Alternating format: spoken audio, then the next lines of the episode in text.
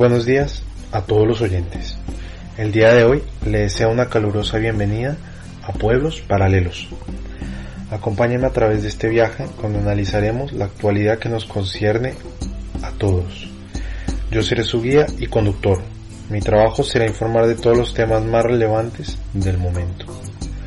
Mi nombre es Nicolás Guarnizo, una persona del común y corriente, caminante extremo, radioaficionado desde niño, autodenominado experto en los pueblos de España y sobre todo inmigrante. Hoy hablaré de un tema del que iremos ahondando bastante en este programa, lo cual nos lleva hasta el título de esta emisión, repoblacionamiento y soluciones para la España vaciada. En las anteriores emisiones hemos hablado de las perspectivas más involucradas directamente entre la problemática, los mayores, los jóvenes y el Estado.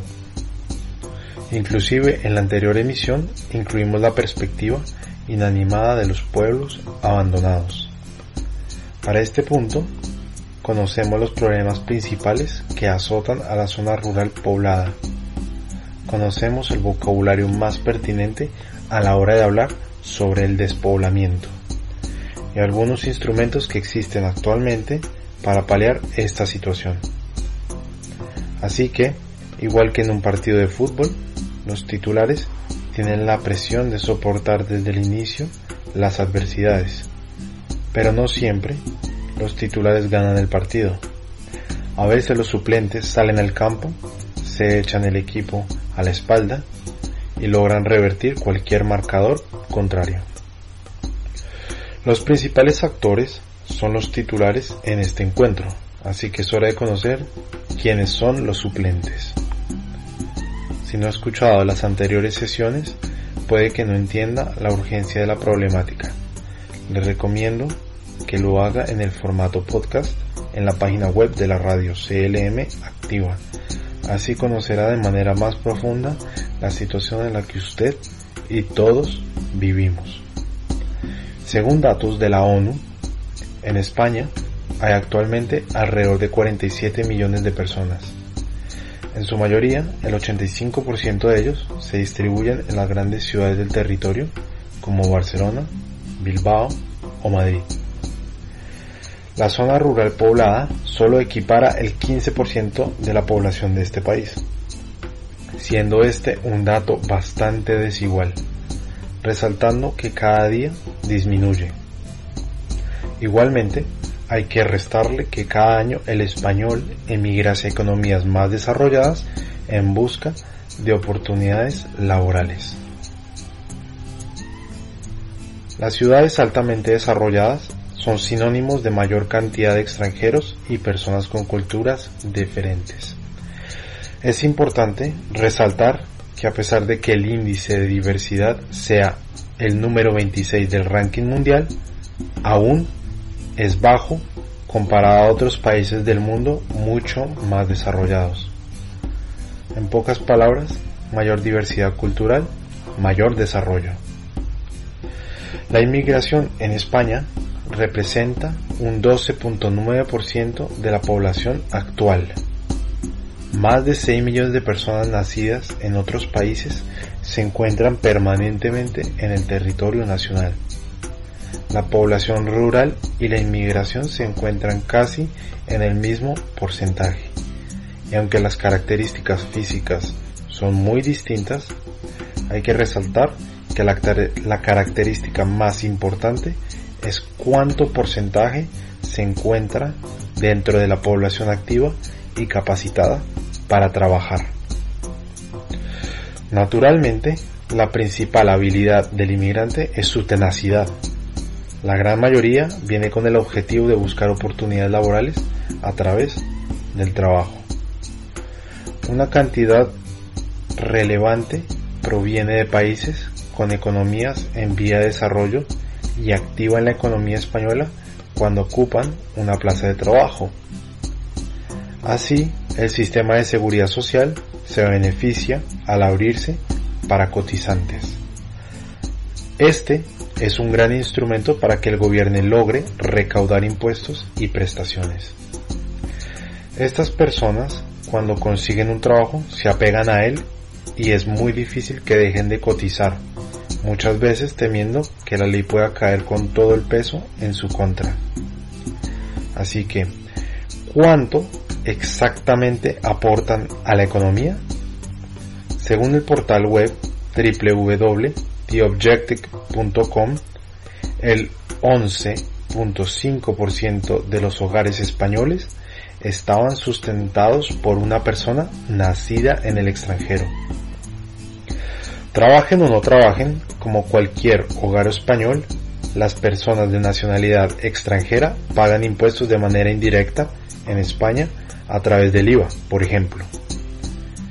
Y en cuanto a seguridad social, en febrero del 2020 había en España 2.117.000 extranjeros afiliados a la seguridad social, lo que supone un 11% del total de los afiliados, volviéndose un indicador fundamental. De este 11% se desglosan los aportes a infraestructura, gastos estatales y pagos a jubilados. Ahora, ¿cuánto se benefician los españoles con la presencia del inmigrante? Pues en el año 2020 se puede reducir a esta cantidad de dinero. 7 millones 113 mil euros. Así que ahora tocamos el tabú del tema. ¿Cuántos inmigrantes irregulares hay en España? La respuesta está alrededor de 400.000 personas. Son los que no han logrado definir una situación estable en España. El porqué de su situación varía, pero en materia de contribución al Estado no debe verse como un espaldarazo de estos personajes al sistema, sino el hecho de que no logran conseguir el acceso a la seguridad social y la formalización del empleo más fácilmente. La mayoría de los oyentes no habrá hecho nunca un proceso de extranjería, así que se lo narramos en cuatro sencillos pasos. Primero, deben ser autorizados con una visa en su país de origen. Esto acarrea gastos y tiempo. Segundo, una vez se logra ingresar por cualquier medio al país, naturalmente el inmigrante debe buscar empleo para el sustento de vida. La mayoría de las normas de empleo de este país son muy rígidas frente a la contratación de personas sin documentos oficiales. Sin embargo, la mayoría de las veces logran conseguir un empleo que pague en negro, sin cotizaciones al Estado. El gobierno está al tanto de esta situación y en vez de fomentar la regularización, imposibilita de cualquier manera que éste consiga un permiso de trabajo, ya que ponen requisitos casi imposibles de conseguir. Tercero, el inmigrante debe esperar un tiempo reglamentario para conseguir su estadía legal, como un premio por haber aguantado los filtros de la vida en España.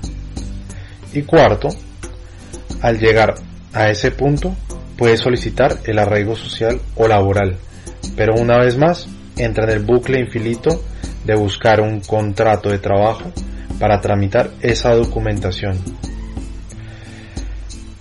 esa documentación legal vigente debe estar acompañada de un contrato laboral estable. Al final de cuentas, logra quedarse, pero se convierte en otra cifra de desempleo más en este país. Entonces debemos conseguir la manera de relacionar los dos aspectos más urgentes en la sociedad española rural, la despoblación y la inmigración.